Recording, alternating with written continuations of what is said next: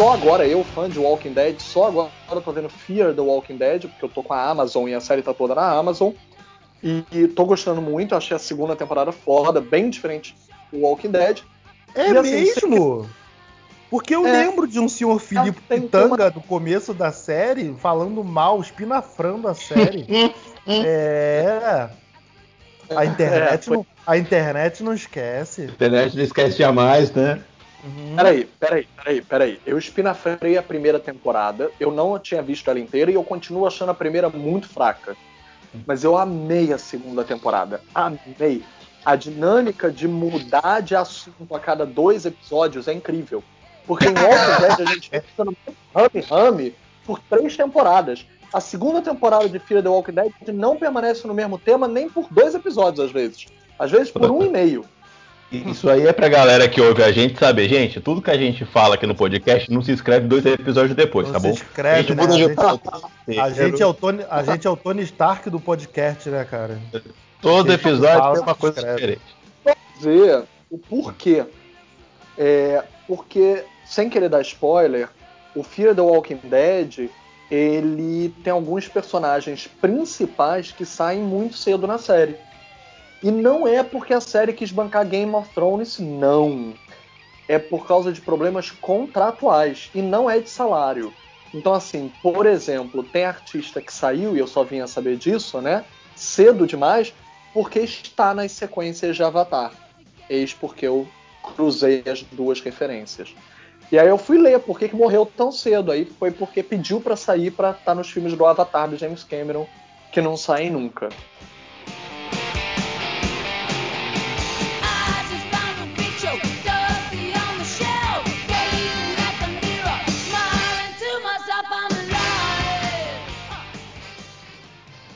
Muito bem, tá começando mais um podcast Cinema em Série, podcast número 104. Sem piadinhas é, subliminares, por favor, tá bom? Eu sou Beto Menezes, junto comigo estamos nessa mesa desfalcada, porém de muito coração grande, Rick Barbosa. Saudações cinéfilos, eu tô de volta depois de quase ter tido um infarto com o último podcast. E Filipe Pitanga. Gente, sério, eu tô assim, lisonjeado e ao mesmo tempo, da mesma forma, infartado como o Rick, com a quantidade de feedback que a gente tá recebendo por causa do anterior. O Só podcast, quatro o manjos podcast falando, causou, quatro né? manjos. E uma mulher, claro, a gente. Infelizmente, uma mulher, né? Porque poderiam ter tido muito mais, infelizmente. É, pois é. Pergunta, tá, gente? Não é para as pessoas pensarem que a gente tem cota, não. A gente chama, a gente convida. Só que às vezes a agenda não concilia. E infelizmente é difícil. O mundo da As podosfera mulheres da não nossa vida tem coisa mais importante pra fazer. Isso que ia verdade falar, é mulheres, mulheres têm coisas Não. mais importantes pra fazer do que gravar podcast, então, pô, é Sim, compreensível. mas é, lembremos que pod, podcast não deixa ninguém rico, a gente não tem como pagar as pessoas. Então, tipo, é tudo na base do amor e da amizade. Aparece quem pode. Não, com certeza. Mas então é isso, gente. É, Hoje a gente reuniu aqui nossa mesa, mais uma vez, nossa mesa pequena, porém de coração enorme, muita vontade de gravar. É, Filipe, hoje o Filipe passou por uma experiência nova no cinema, né, Filipe? Vai dividir um pouquinho com a gente? Fala aí, Filipe.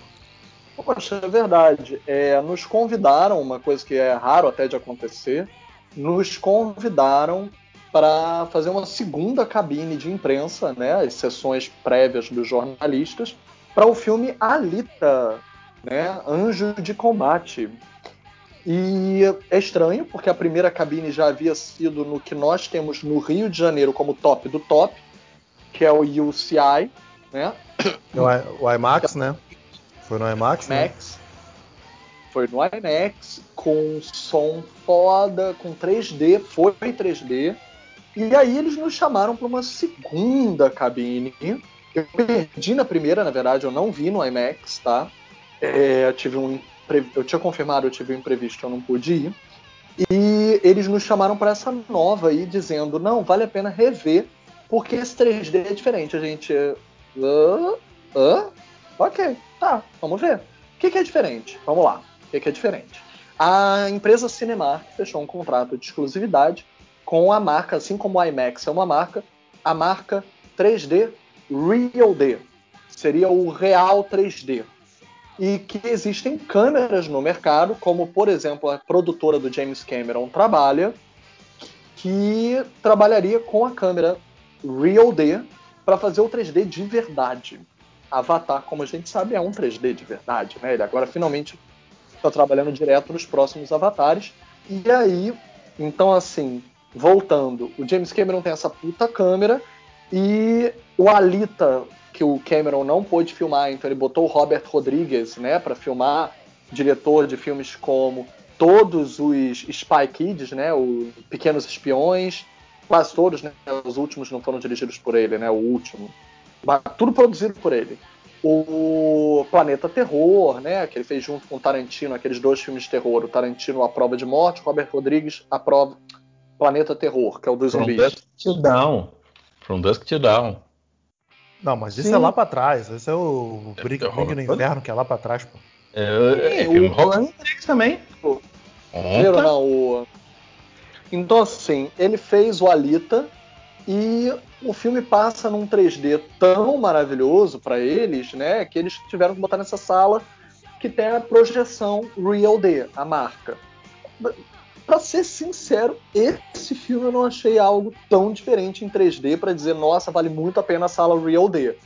Mas o filme é um filme para tela de cinema, porque os efeitos, a- as sequências grandiosas, é, tem muita referência a outros filmes, é, sabe? Principalmente de ação, como por exemplo, dentro do filme tem um jogo chamado Motorball.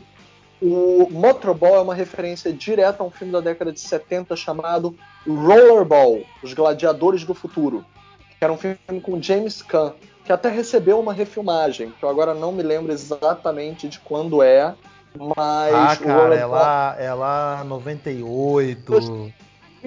eu acho. É alguma coisa assim, é. É um filme ruim pra caralho. Muito.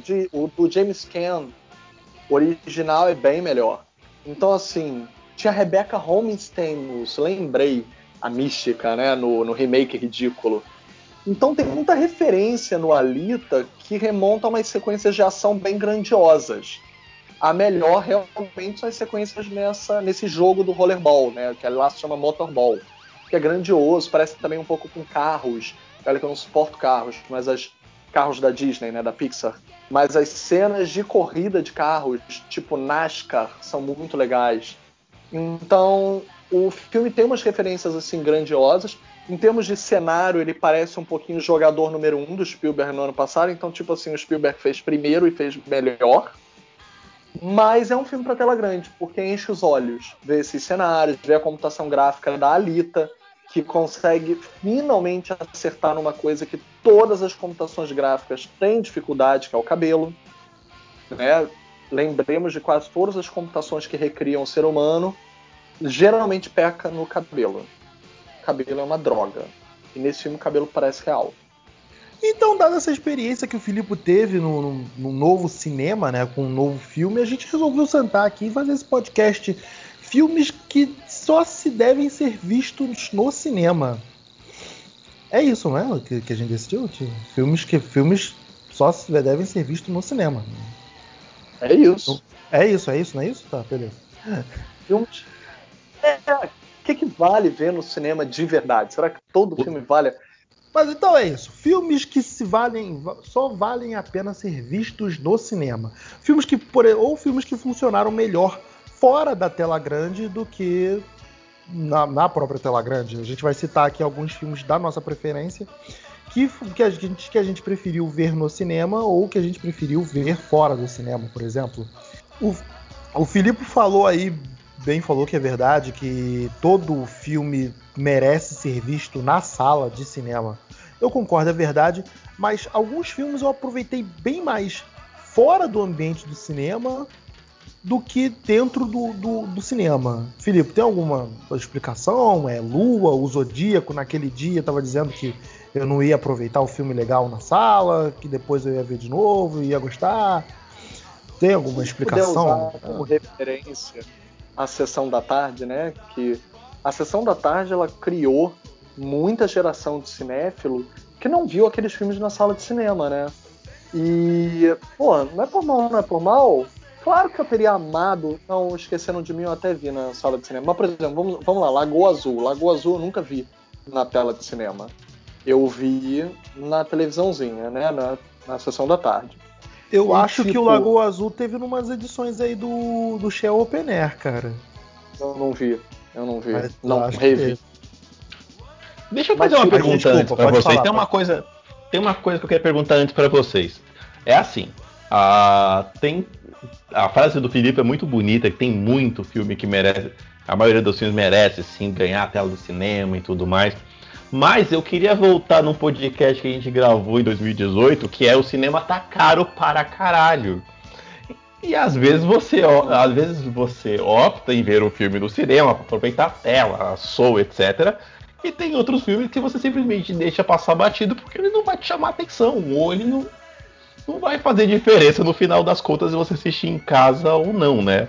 Então a experiência do cinema nem sempre se aplica também, né? Tem filme que fica melhor, tem filme que realmente você, você gastou dinheiro assistir aquela bodega aí, ela podia esperar uma Netflix, uma TV, uma tela quente da vida, não, não- vocês concordam?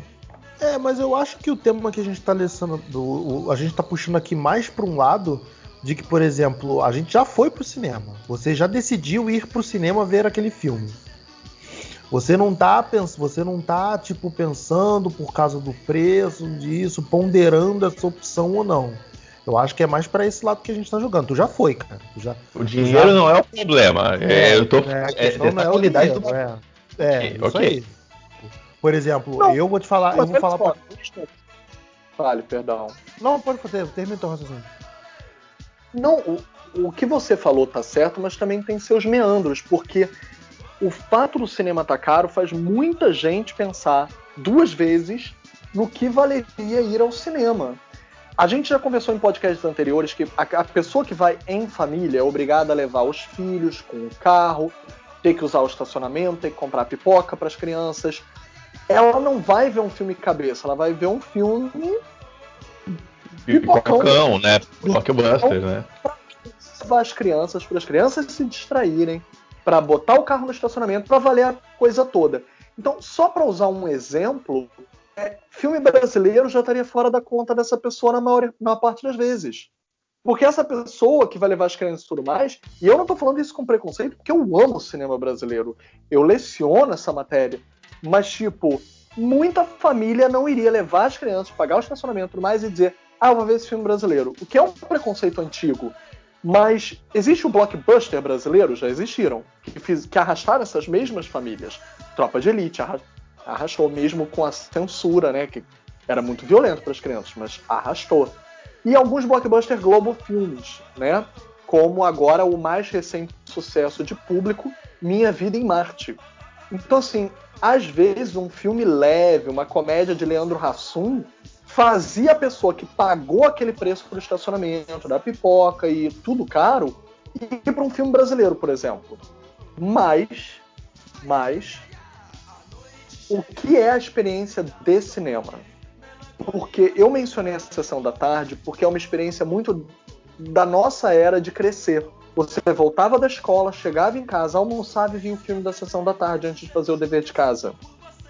Ou se tinha que ajudar a mãe trabalhando, ou depois de um pouco mais velho, se você já estagiava ou trabalhava em algum lugar, a sessão da tarde é era um período muito da criança, de chegar da escola e ver.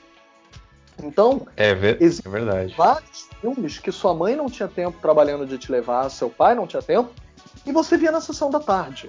E era uma experiência completa. E, e talvez depois de muito tempo, rever aquele filme na tela grande, como as sessões open, Vivo Open Air, te deem uma outra perspectiva do que aquele filme era. Isso é um fato. Mas a relação afetiva bastou a tela pequena. Isso é curioso. também tem o efeito contrário, né? Eu, e- aí essa experiência que a gente tem de cabine, de ser convidado a ver tela, cinema, etc. Eu tenho uma experiência muito particular que foi eu fui, o Cinetop foi convidado uma vez aí aqui numa sessão de um cinema que estava abrida, não vou citar nome agora, pra, né? Mas era uma sala, uma sala inovadora, o É, som, agora, o destaque. agora que o Felipe falou e o Cinemark e o CI, os caras, boa, boa essa porra. Então vamos falar pra galera, galera do Cine System, abração pra vocês, ó, soquinho no coração. Se quiser, a deixar um- se quiser pingar um, um farpela aí, também não tem problema não. Então, Opa, pode chamar. Ó, pessoal lá, soquinho no coração. O pessoal foi super gente fina, chamou a gente, levou. Que era, era um cinema que estava inaugurando em São Paulo deles, que é, além da tela gigante, eles tinham toda uma experiência de áudio, de som e tudo mais. Cara, era um negócio muito maneiro. A sala é muito maneira, fica, fica em São Paulo. É um shopping relativamente novo que eles abrem, que tem lá. E a experiência, cara, do áudio deles era um áudio meio espacial, então era uma coisa mais ou menos assim. É, você tinha um áudio de um carro passando numa estrada. Então você- o som da sala ia andando conforme o carro estava se deslocando. Então você conseguia ter aquela sensação de que o carro passou por você. É- Era uma sensação espacial o som, um negócio muito legal. É muito maneira a coisa. E a gente foi experimentar a sala, ver qual que era. E, cara, é um negócio muito animal. E essa experiência de cinema, de, de, de tecnologia de som e de imagem, que eu acho que ainda motiva a ver. Porque se você vai ver, se você tem todo esse caso que o Filipe falou aqui, ó. Você leva mamãe, papai e filhinho no carro, estaciona, compra ingresso, vai no shopping, blá blá blá blá blá. Hoje é tudo em shopping e gasta e pega um filme merda, puta, é uma brochada, né, cara? Então, tem muita dessa coisa, tipo, o, o que que o cinema tá me fazendo de bom pra, pra continuar assistindo lá? Porque uh, a gente não quer pensar no preço, mas é um preço. Então você ó, eu preciso de alguma coisa que. Como é que é, como é, que é, Beto? A gente joga no certo, né, cara? Eu vou lá sabendo que eu não vou me decepcionar muito, né? E jogaram garantido. É, vamos começar nossa listinha então. Não sei se os senhores prepararam uma listinha para o tema que a gente acabou de decidir há 15 minutos. mas, mas eu, tenho, eu tenho aqui de cabeça, por exemplo, eu tive uma péssima experiência quando eu fui ver no cinema é, Hellboy. Eu achei um filme muito merda, cara. Do cinema, tipo, caralho, o que, que eu tô fazendo aqui vendo essa merda, cara? Mas depois eu revi em casa, quando passou na televisão, eu, tipo, cara, que legal, cara. Porra, eu fiquei olhando assim, uma boa. Curti muito mais o filme de ver em casa do que ver no- na tela do cinema. Acon- Acontece, né, cara? Você fala, puta, que merda isso. Não é que não é merda, né, cara? Mas não. con- Cara, você vai falar, puta, em casa tá maneiro, né? Pois é, cara. eu, Tipo, porra, é, eu, eu vi aquele. o- aquelas cenas do maluco gatinho, aí ele vai, vai brigar no, no, no, no- no trilho do metrô lá com o bicho, aí o bicho morria e ressuscitava vezes dois. É, cara, eu achei aquilo muito idiota, cara. Mas depois eu vi em casa, tipo. Eu amo É. o primeiro, mas eu vou te dizer que eu, eu tô te achando herege por falar isso do primeiro. Mas eu vou te dizer que é exatamente assim em relação ao segundo. Ah, tu ficou assim no segundo. Tipo, cara, mas não, mas não, então. Acho Quando eu vi, quando eu revi em casa. O, Fala, É fala de novo, importante. Felipe. Botou tudo. É, o segundo eu acho um carnaval bobo. Parece uma escola de samba que se perdeu. Nossa.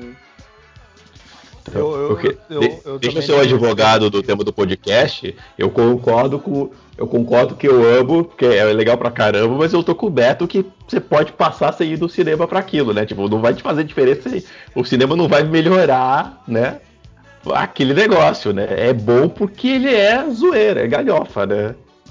Pois é, cara, mas eu vi no cinema eu achei muito, muito, muito idiota, maluco. E o primeiro não é um filme tão ruim assim, não. Eu, Qual que é o do, do, agora, do cabe- Del cabeça- primeiro ou o segundo? Não, Os dois só o do primeiro. Toro, O o seg- segundo é produzido por ele, mas eu acho que não é dirigido. Eu até vou conferir disso. Então, é Peraí. isso que eu ia falar. Posso errar. O, o Del Toro, ele tem. O Del Toro é um cara que faz filmes pro cinema. Por exemplo, o, um, um dos mais amados dele, que é Labirinto do Fauno. Porra, é uma puta experiência visual você ver aqueles bichos, aquelas coisas. Aqueles seres que ele criou todos pro filme, você vê na telona, né, cara? É legal de você ver na Vi Labirinto do Fauno? Cara, o Labirinto do Fauno é muito legal. Eu sei, eu sei. Esse é, Infelizmente, esse é um o segundo pecado. O quê? Infelizmente, o segundo também é dele. É, Eu os dois é. Eu, sa- eu, eu sabia, porra, porque ele, ele, ele, fala, ele fala mesmo que ele investiu pra caralho na, na- na- no visual, né? O visual do, do, do segundo é muito mais viajandão. O segundo tem uma pegada muito mais autoral do, do Del Toro do que o primeiro. O primeiro é muito mais adaptação. E como adaptação ele funciona melhor. Uhum. Ah, gente fina também faz merda, né, cara? O Del- O Del Toro, gente fina, mas também pisa na bola, né? Pois é, puxa aí o teu Rick, um filme que Cara, também eu vou. teve essa experiência ruim no cinema. Cara, um filme que eu tive uma experiência ruim no cinema. Eu, eu, puta, eu fui ver. Eu, eu vejo muita merda, mas eu vejo muita merda sabendo que é merda. Não, detalhe, Mas, você tem que ter, ter tido uma experiência ruim no cinema, mas que gostou de ver em casa. Ah, eu tenho que ter gostado de ver em casa? É, Cara, tem diferença. eu falei mal ano passado, ou retrasado, do Baywatch, cara. Que é uma merda, mas eu paguei pra ver só porque eu queria ver. E não vale um centavo de real você pagar aquela porra pro cinema, cara. É gasto e tudo mais. Mas se passa na TV, quando você não tá pagando, ele vale, né? Porque ele é engraçadinho e tudo mais. Mas ele é uma vi merda, até hoje. Você não tá perdendo nada, ele é uma, ele é uma merda retumbante.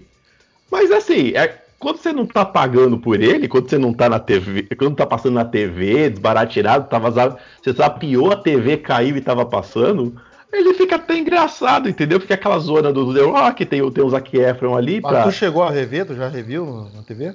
Tava, eh, tava passando aqui na TV esses dias, eh, e aí eu tava vendo.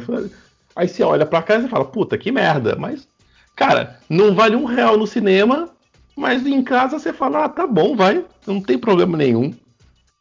É o contrário de, por exemplo, um filme que nem eu falei agora há pouco do Del Toro, o Labirinto do Fauno, que você vê no vídeo, cara, e você já fica emocionado de você ver aquilo na TV, que é uma tela da sua casa, e você fala: caraca, isso no cinema deve ter sido uma experiência foda, porque ele é muito bonito, ele é todo construído. Ele, eu, eu não quero botar no mesmo patamar do, do que ele ganhou o Oscar, que é o a forma da água, mas é, é aquelas formas que ele cria, os bichos que ele cria, ele tudo faz muito pensado. Então é muito maneiro de você ver esses filmes do, do Del Toro em telona.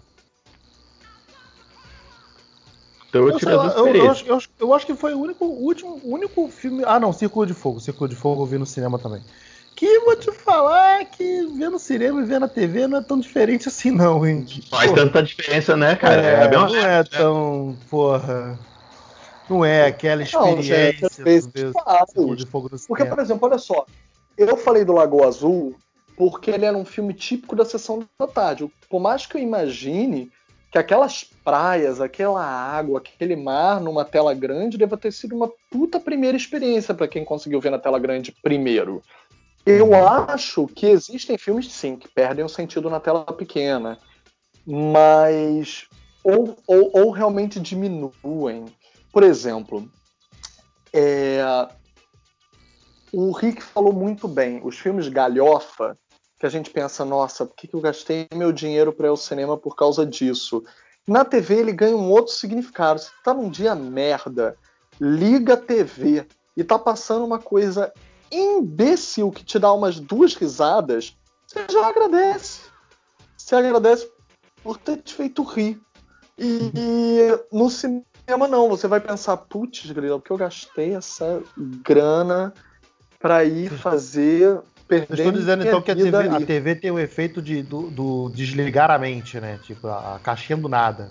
Sempre teve, né? Apesar de que, claro, há clássicos que por causa do tempo. Hoje em dia a gente tem Netflix, a gente tem DVD, a gente tem muita coisa. Tem, dá para baixar filme na internet. Tem a nova geração, gente. A gente tá discutindo se é se vale ver no cinema ou na TV, com a Netflix hoje em dia, com os filmes que são lançados direto em Netflix. Gente, a garotada tá vendo Netflix no celular Pois é. tá? Reclamando da diferença de um cinema para uma tela de TV de 40 talvez polegadas ou 50 polegadas se a gente tiver grana.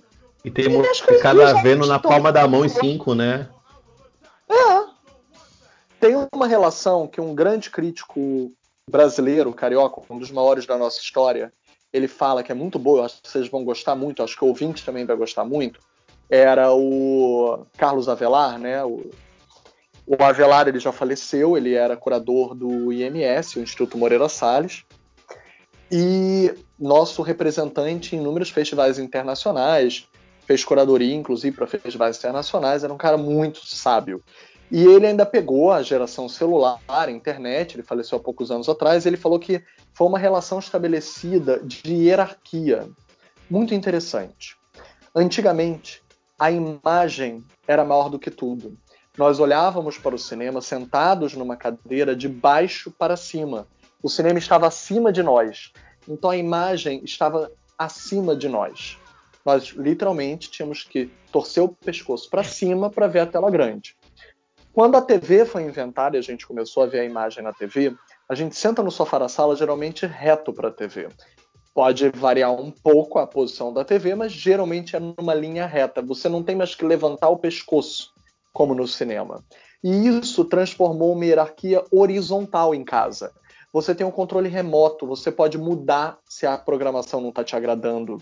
Você pode sair da sala para ir ao banheiro e comer alguma coisa e voltar no meio da programação a TV te trouxe a imagem numa relação hierárquica de igual para igual.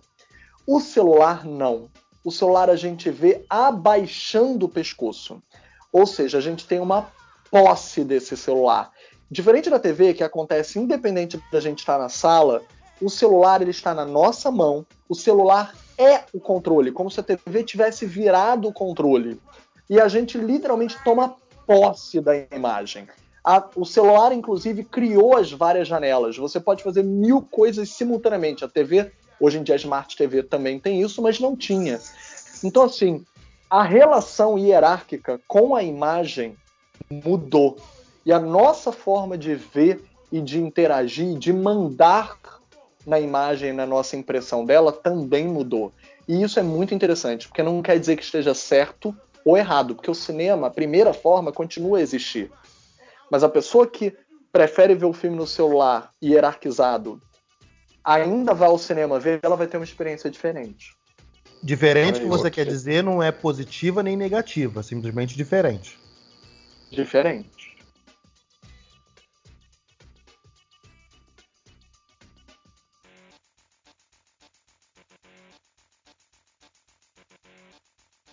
Já, Filipe, já aproveita e já fala o seu filme, a, a, sua experiência aí que foi pior no cinema do que na TV. E posso até dizer dois, porque é uma história similar. É, vocês não vão acreditar nisso. Eu, eu, já achei ele grandioso no cinema, mas ele só entrou no meu coração mesmo quando eu vi Titanic. Por, quê? Na época, estava mudando o sistema do cinema para aquele assento marcado. E as sessões estavam ficando lotadas minha mãe sempre foi muito atrasada e esse filme ela viu comigo. E ela me fez atrasar e a gente entrar atrasado na sala de cinema, a gente perdeu o início do filme. E a gente tinha mania, às vezes, quando a gente gostava muito do filme, ou até se a gente quisesse ver de novo, a gente ficar dentro da sala de cinema e ver o filme de novo. E a gente quis ver de novo porque a gente perdeu o início. Seguranças disseram que a sessão estava lotada, era assento marcado e nós não íamos poder permanecer na sala. Minha mãe é briguenta, né? Ela criou um caso com segurança e evidentemente, nós fomos expulsos à força da sala de cinema. Porque, para mim, teve uma relação ódio. A gente foi retirado da sala de cinema à força por uma coisa que a gente tinha costume de fazer como cinéfilos. E ah, eu só vinha reapreciar Titanic, tirando o gosto amargo que eu tive na sala de cinema por ter sido expulso à força, no em casa. E, e aí, de maneira similar, é, eu não acredito que eu vou dizer isso, mas eu demorei muito, eu já falei isso antes aqui em podcast, a conseguir ver e o vento levou inteiro, né? Logo eu, eu imagina, eu vi muitas vezes ele cortado. E graças à TV eu consegui vê-lo. Porque sem ter interesse em vê-lo, sem querer vê-lo, mas ele vivia repetindo no Telecine Cult, ele repetia tanto que ele acabou repetindo todas as cenas que eu perdi. Então, tipo, eu sempre pegava ele começado, aí no outro dia eu conseguia ver o início, mas tinha que sair de casa por causa de algum ah. compromisso eu vi e o vento levou de uma maneira muito injusta. Você assistiu ele a prestação, foi isso? É, isso. Só depois é que eu filme inteiro, de cabo a Porra, mas rabo. Demorei muito pra normal.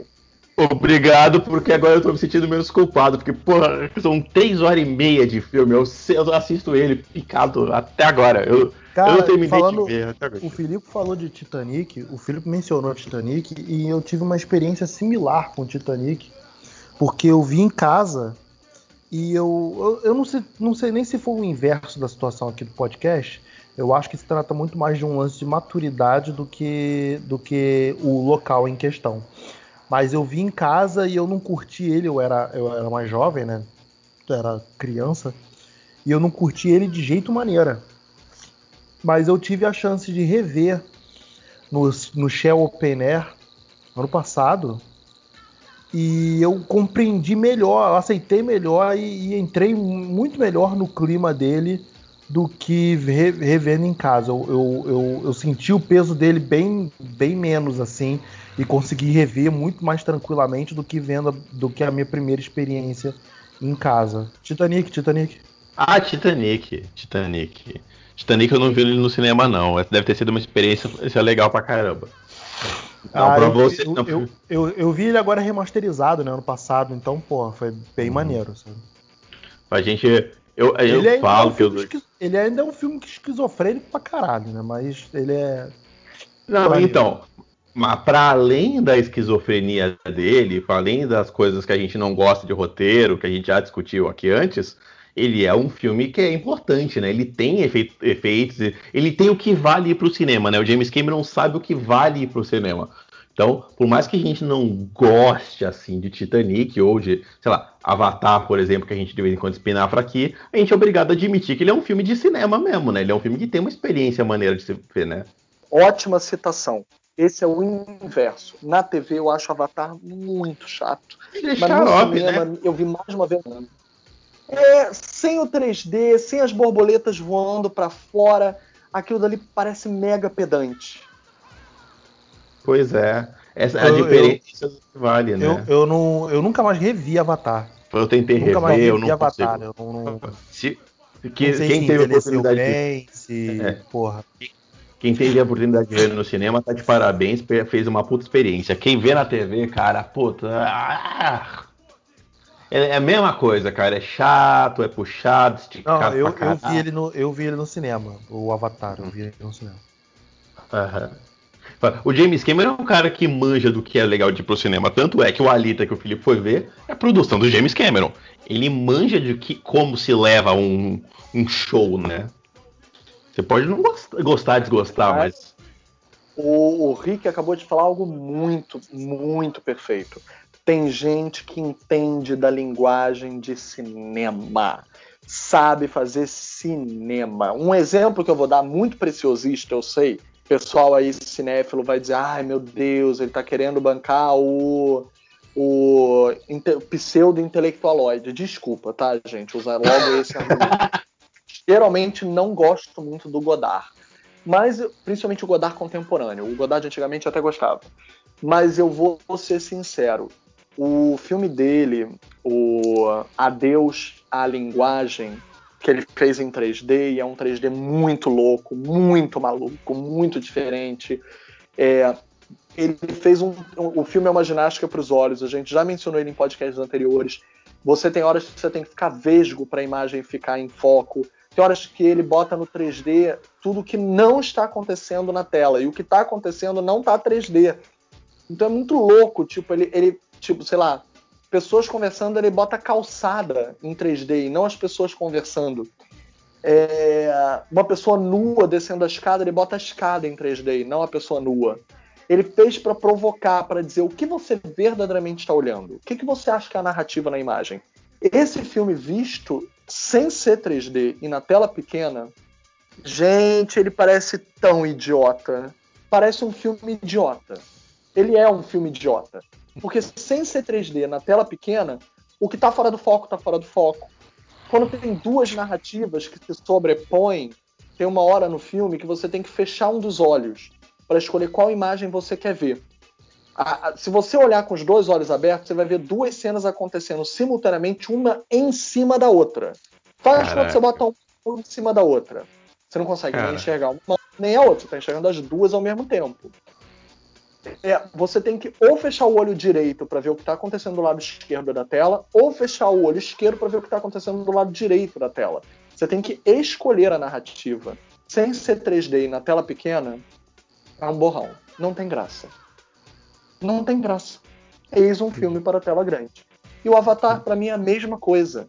Tem, tem horas que o filme é bobo. Filme que fica apresentando a floresta com as borboletas coloridas, se elas não saírem da tela, gastar 10 minutos de deslumbramento é bobo. Aí saindo desse momento intelectual, voltando para o momento capial, eu queria falar outro aqui. O, o, o, o Beto, eu tô ligado, o Beto vai concordar comigo, esse. Que esse pra ver no cinema, tipo, em casa ele já é um filme animal de passar na TV. Agora, no cinema, eu urrava dentro do cinema porque eu acharia fantástico. Que é Mad Max Estrada da Fúria. Mad Max, cara. Cara, é- eu, eu não acho ele legal de tu ver em casa, não. Eu acho que tu necessita da experiência do, do cinema pra, pra imersão, sacou? Cara, porque você fica louco. Eu fiquei louco dentro do cinema vendo ele. E no cinema ele tem um efeito muito maior do que você vê ele de bobeira em casa, sabe? Pois Ou não é. de bobeira, mas você se dedicar, assim, pegar e parar pra ver. Não tem o mesmo poder, cara, de você Pois é. ver na tela grande. E é tudo, cara. É o som, é, a- é, é aquela guitarra tocando na sua orelha, pelos, eh, que vem pelo, eh, aquele som que vem de lado assim da, da sala, cara. Sim, Aquela- aquele, aquela fotografia quente do George Miller, tipo, pô, é tudo, cara. Cara, cara, eu tava dentro da sala do cinema que eu berrava, cara. É uma coisa inacreditável de bom. E assim, eu tive a experiência, eu fui vendo de cima pra baixo todas as experiências. Eu comecei vendo ele no IMAX e eu falei, caceta. Esse filme deve estar bom porque é o IMAX, que o IMAX melhora tudo. Aí eu baixei e fui ver no 3D. O filme continuava bom. Aí eu fui ver, aí eu fui ver ele no 2D. O filme continuava bom. Ele é maravilhoso de você ver, cara, com toda a experiência, cara. A tela, tudo. A cena famosa do trailer lá do, do Que Dia Maravilhoso, né? What a Day, What a Lovely Day. Aquela tormenta, aquela tempestade de areia no- na tela, cara, é um negócio que é uma barbaridade de ver. Então, quem teve essa oportunidade é com um filme fantástico. E, e, sim, ele perde bastante coisa na tela quando você vai pra casa e ainda assim ele continua um filme bom. Então, imagina aquilo tudo numa mega tela, numa mega. tela. É, hoje eu não sei se ainda tem disso, né? De home theater, né? Que você faz na sua casa. Mas, puta, é um negócio Tem, eu tenho um aqui, porra. Tenho aqui Uhum. que, eu, que eu, porra, uso aqui direto nos filmes bons. Mas agora, tu quer um, por exemplo, que. Que Peraí, Oi, só desculpa. quero dizer que eu endosso 100% Rick. 100%. Mad Max foi um filme que, nossa, dá uma vontade de de novo. e atualizado hoje. O Felipe tá concordando. Tudo que Pois eu é, falo. né? Porra, tu tá mandando né? Tá inspirado mesmo, filho. Porra. Outro...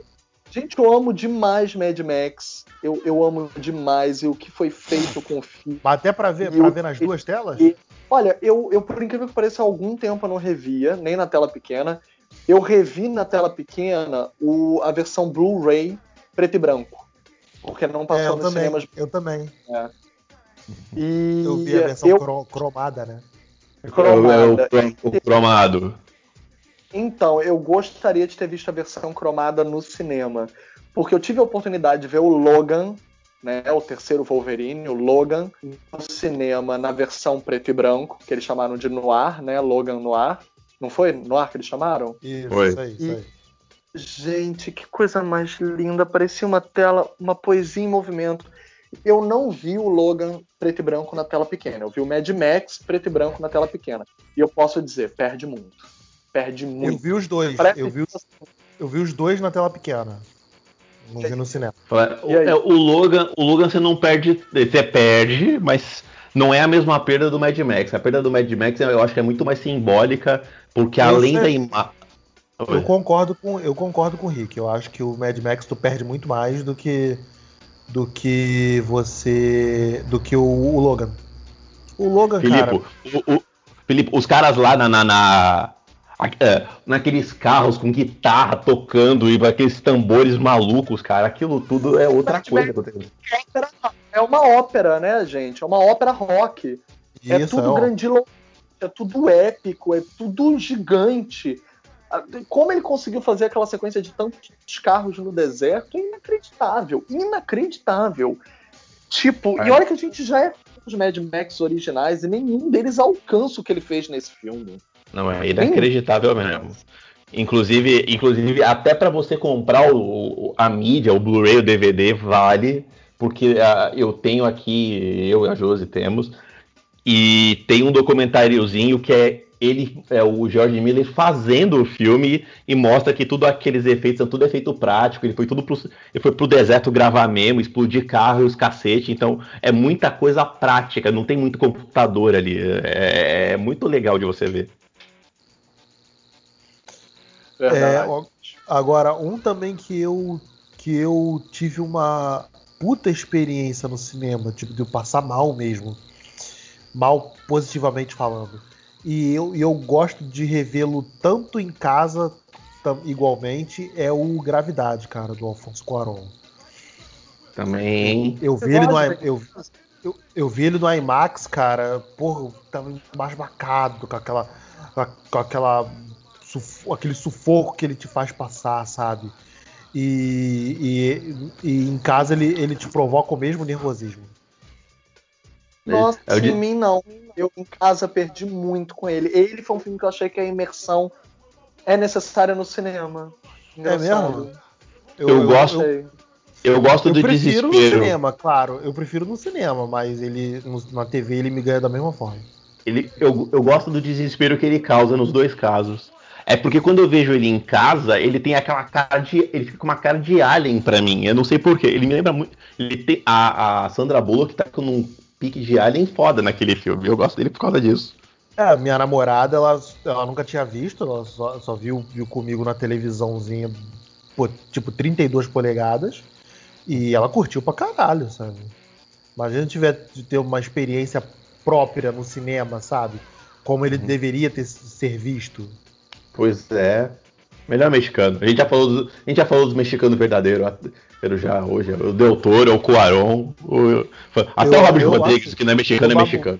Eu babo muito ovo do Cuarón mesmo, cara. Eu acho o trabalho dele absurdo. E o que ele fez no Gravidade, maluco, porra. Se isso Não, sem, sem, sem citar o, o, o seguinte dele, que foi o Roma. O, o Roma, né? Ele não faz o, um filme desde o Gravidade, né? É? É. Sério? Gravidade foi o último, é. aí agora ele lançou o Roma. Pra fazer Roma há muito tempo. Nossa.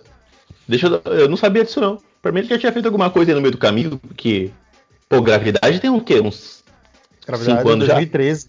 2013. Caraca. E ganhou o Oscar também. Ganhou, ganhou.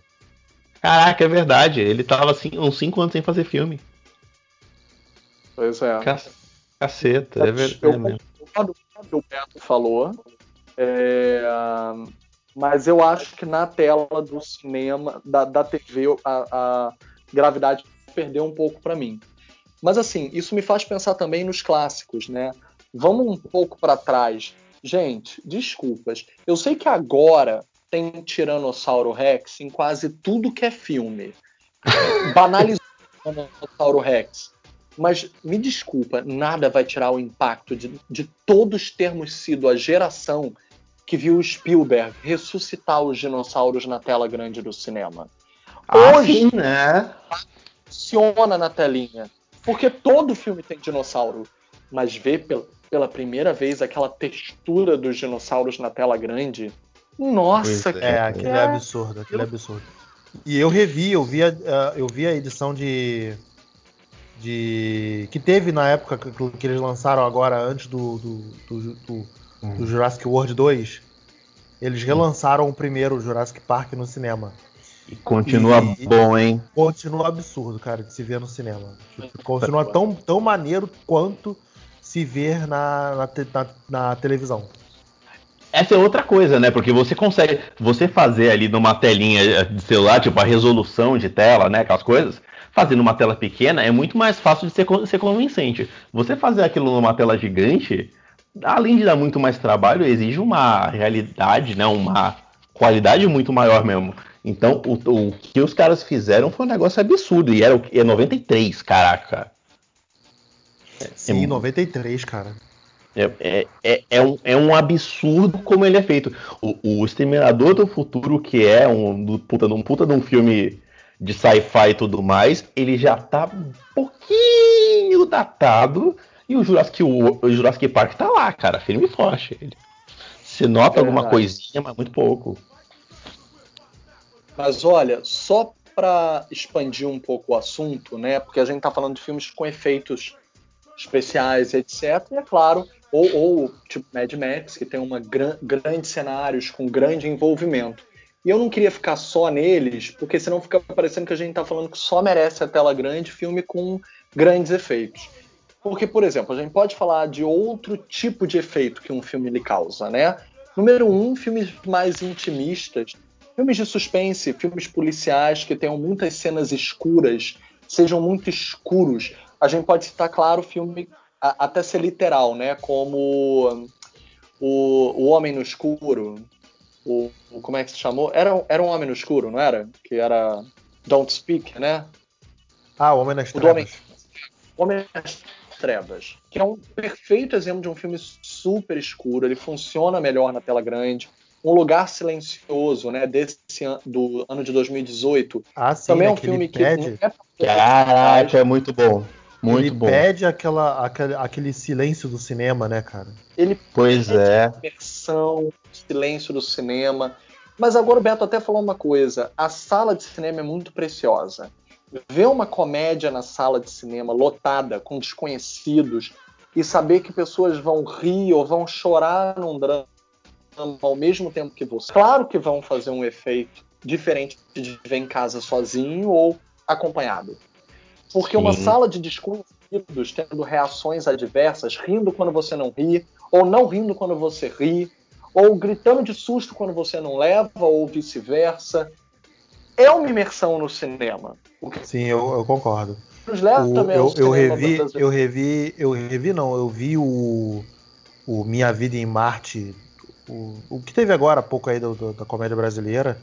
E cara, Uhum. tu vê um filme desse no cinema, você ri junto com o público, sabe? Tipo, tu, tu entra no clima. Aumenta É a contagiante. graça do filme. né? É É aquele contagiante, é. É, é aquela coisa de comportamento de manada, né, cara? Você. Ah, e, e outra, né? Você já foi pro filme sabendo que era uma comédia, então você já vai predisposto a dar uma risada, né? Então, aquela bobeirinha ali já vai te obrigar a dar uma, a dar uma risadinha, mesmo que seja amarelo.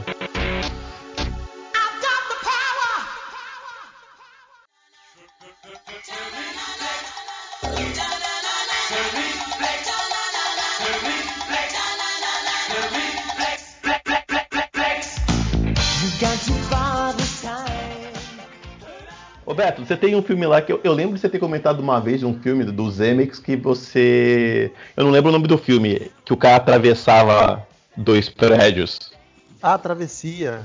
É a travessia, Porra, né? Isso, esse também eu acho que deve ser um puta filme pra se ver no cinema. Eu não vi, eu só vi em casa. Eu curti ele pra caramba, mesmo vendo em casa. Mas eu acho que ele deve ser uma puta também. É, mas é por causa daquela cena em específico, né, cara? Não é nem pelo filme em si, né? Foi 3D, não foi, Beto? Passou no cinema. Eu acho, que, eu acho que ele rolou um 3D sim, cara. Eu posso falar de. Oi? Isso, é com o ele mesmo. Gordon-Levitt, isso mesmo. É com o ex-Robin. É o ex-Robin. É, aliás, eu, eu queria aproveitar para falar outra coisa. Aproveitar que você falou do 3D, para falar o 3D que é ruim, né? Quando o 3D estraga o filme. Que não é todo filme que você precisa ver 3D, óculos e os caramba, né? A maioria, por exemplo, dos filmes que a gente vem aí é, é 3D convertido, fica escuro e atrapalha, na verdade, né? Uhum. Ah, sim, é. Uma porrada de filme de herói aí que nego vai ver, tá vendo 3D convertido e é uma merda. Fica zoadaço. Ah, a Eu dou- maioria dos, dos filmes de herói é, é 3D convertido que tipo só funciona nos primeiros 15 minutos, né? Aí depois tua vista acostuma e não adianta mais nada. Não adianta mais nada. E aí o exemplo mais novo que a gente tem é o Venom. O Venom é uma merda de você assistir em 3D e só veio em 3D. Eu fiquei puto. E o filme já Mas é escuro Venom- pra caraca. Mas Venom é uma merda e ponto. Tipo, Não. Venom é uma merda. E você. Só que o problema é que você paga mais caro por aquela merda, porque a 3D é mais cara. E aí Ah, é você paga uma merda. Você paga um filme que é uma merda, o 3D é escuro, você não enxerga porra nenhuma. O momento que tem a luta lá do, do, do, do Venom com o, o Riot, tu não, enxer- tu não vê nada que tá acontecendo. Chega a ser feio. É, Nossa. então. Essa, É. essa briga, essa cena é muito, é muito feia. É mesmo. muito escrota, cara. E é, e é escuro pra, pra esconder a mazela. E fala, caraca, por que, você, por que eu paguei essa merda? E eu já vou deixar, já vou deixar pra galera aí. ó. Maioria, a mai, maioria, assim, esmagadora dos filmes de herói, não importa, DC, Marvel, o que, que você quiser, não é feito pra ver em 3D. É só feito em 3D pra poder pagar mais caro e dar mais lucro. A maioria você pode assistir no 2D de boa que você vai assistir melhor. É um ou outro. Inclusive um filme que eu nem gosto tanto, eu, eu gosto, mas não é o meu top 5 da Marvel, que é o Doutor Estranho, é o efeito contrário. Eu vi ele em, em, em IMAX e ele foi uma puta experiência por causa daquela cor toda que ele tem. Mas eu vi Não no IMAX 3D. só sem 3D. E aí eu curti por causa que é, é toda aquela psicodelia, aquele bando de cor maluca que, que te joga na cara, né? Aí foi uma coisa muito pessoal. Eu gosto, que eu, que eu já gosto dessas coisas meio maluca, mas Eu concordo, mas eu queria só trazer um outro assunto também. É, é o fator. Como é que eu posso dizer isso, né? Que hoje em dia está acontecendo muito com o cinema brasileiro também, que é a representatividade que você vê na, você se vê na tela grande, principalmente quem nunca se viu, quem não era representado antes, também está significando muito. Então, por exemplo, um filme que poderia ser um filme drama, que poderia ser visto na tela pequena e surtiria talvez o mesmo efeito, até porque a TV alcança muita gente. E às vezes, por exemplo, né, que foi o caso do Que Horas Ela Volta. A gente pode citar um exemplo muito específico. Que Horas Ela Volta, ele é um filme que fez um sucesso relativamente muito bom no cinema, mesmo sendo um filme mais para independente, menor. Ele não fez um sucesso de comédias Globo Filmes, né, Globo Chanchada, mas ele fez uma ótima repercussão no cinema para o que ele é, independente, etc. E depois, mesmo com toda a repercussão dele, ele começou a fazer ainda mais sucesso na TV. Quando ele estreou na TV, foram um recorde de audiência no dia da estreia dele. Muito se fofocou se o filme ia ser editado ou não, e o filme acabou sendo passado inteiro. A Globo edita muita coisa, a gente sabe. Passa filme cortado, né? Picotado. Até blockbuster ela passa picotado às vezes para poder caber no horário. Ou porque inventa, né? Mas existe um prestígio da tela de cinema que eu acho que ninguém substitui que é como se fosse uma validação, uma legitimação. Então, por exemplo, você vê na tela grande a história de uma empregada que conseguiu, graças a um período histórico do Brasil, de uma administração né, de pública, de fomento social, conseguiu ver sua filha se formar, passar na faculdade, quando o filho da patroa não conseguiu, sem querer comparar, os dois poderiam conseguir passar, mas a gente, nesse momento histórico, está falando do filho da patroa que não fez nada, não teria mérito nenhum para passar, mas passaria normalmente porque tem dinheiro para pagar as coisas, para pagar um tutor particular, enquanto a menina que não tem dinheiro para nada, que teve que estudar o dobro, trabalhando, tendo filho, tendo filho adolescente, consegue passar. E isso passar no cinema, passar na, na sala do lado da de um Transformers, para que as filhas das empregadas que se formaram, que às vezes são a primeira geração que, que conseguiu se tornar letrada, ou que se formou na escola às vezes, ou que conseguiu se formar na faculdade, é de um valor, gente, que nenhum milhão de Transformers conseguiria substituir, sabe? Existe também um outro tipo de valor de passar na tela grande. Você, Ah, sim, você diz da galera, você diz da galera conseguir se ver, né? De, de- de- de- eu ver na tela o que eu vivo na minha vida, né? Pois Sim, é, com certeza. Eu, eu tive isso com, eu tive isso um pouquinho, pouquinho, pouquinho, cara, quando eu, eu amo esse filme, eu não posso falar dele sempre, que é o Central do Brasil, porque o Central do Brasil é exatamente isso, né, cara? Se vo- eu fiz uma matéria no, pro Cinetop ano passado por causa dos 25 anos dele, ele é o retrato cuspido e escarrado do que é o Brasil de 98. É, é telefonia que estava se dividindo, é é, moleque, é, imigração, né? Tipo, saindo de, do Nordeste indo pro Rio de Janeiro, central do Brasil, aquela loucura. É, é um, eu era pequeno, então eu vi aquela história do moleque que perdia a mãe. Você, eu já tinha o desespero de, poxa, sei lá, você já pensou se acontece comigo?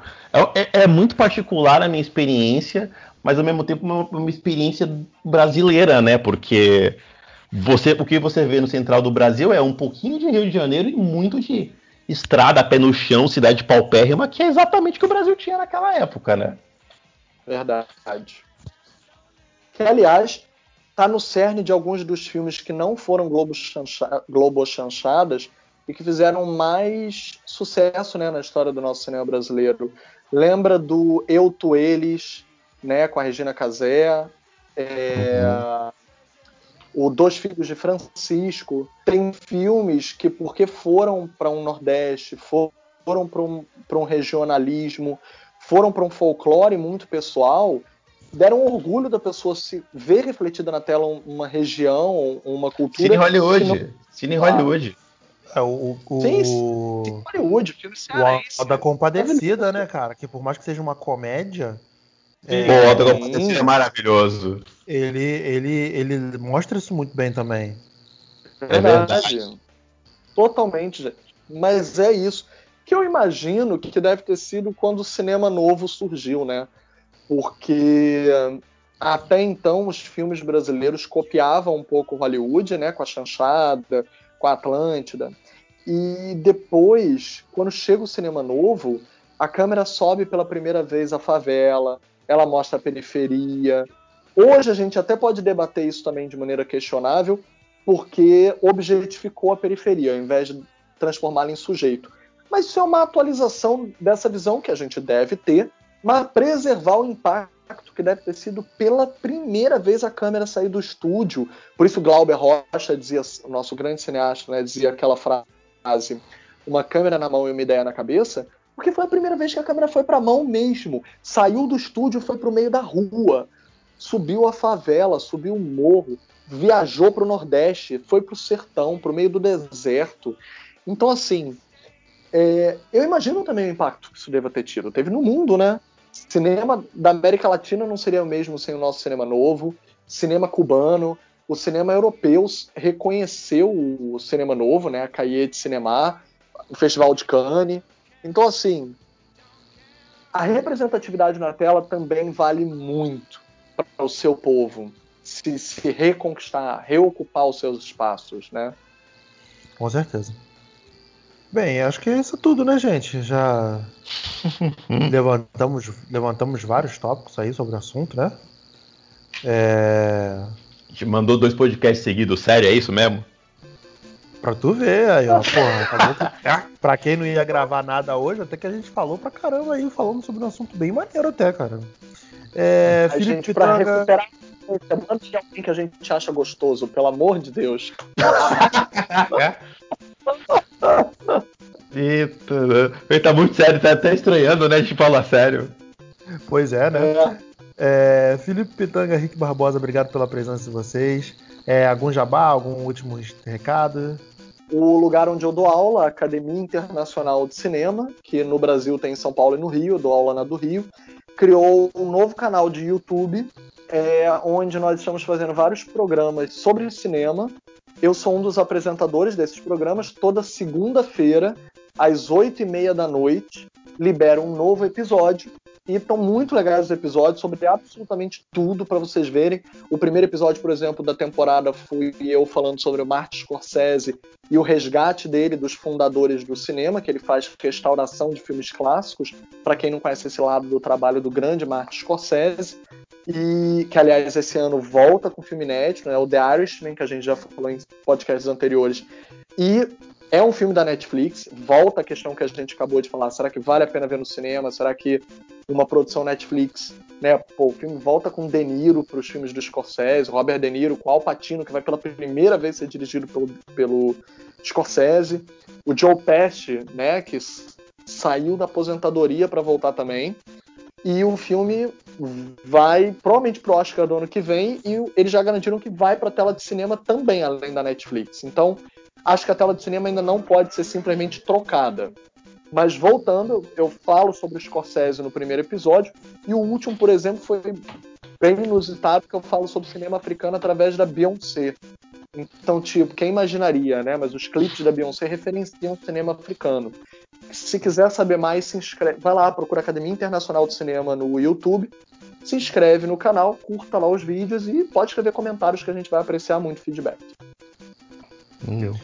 Acabei de Beleza, lembrar de um galera. negócio. Acabei de lembrar de um negócio. Rapidinho, tá? É... Crianças, tem um cinema, tá? Tem uma rede de cinema grande famosa aí. Que eu não vou citar o nome porque aí o Beto corre atrás de patrocínio. Se, não fa- se eles patrocinarem, a gente bota aqui. Se não, se vira aí. É...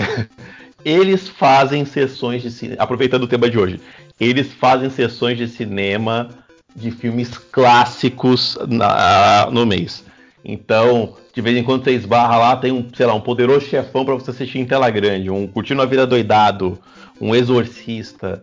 E, puta, ver esses filmes que são clássicos, você vê no cinema, imaginar como as pessoas se sentiram na época, deve ser uma sensação legal pra caramba. Então, vale a menção aí, ó, pessoal. Os nossos assessores vão correr atrás de ver se a galera patrocina, senão, ó, corram vocês aí atrás de quem é. Mas é legal de ver, vale a Tá pena. ouvindo, tá ouvindo, né? Então vamos lá. É, e, vai- e a gente vai botar o link no, no, no post. Vamos botar o link do, da escola do YouTube da Academia Internacional de Cinema. Academia Internacional de Cinema, né, Felipe? Isso, isso. Obrigado. Vamos, vamos botar sim, vamos botar Ah. sim, não tem problema não. Tudo feito pelos alunos, tá? Ah, tudo feito pelos alunos. Tudo Tá. feito pelos alunos.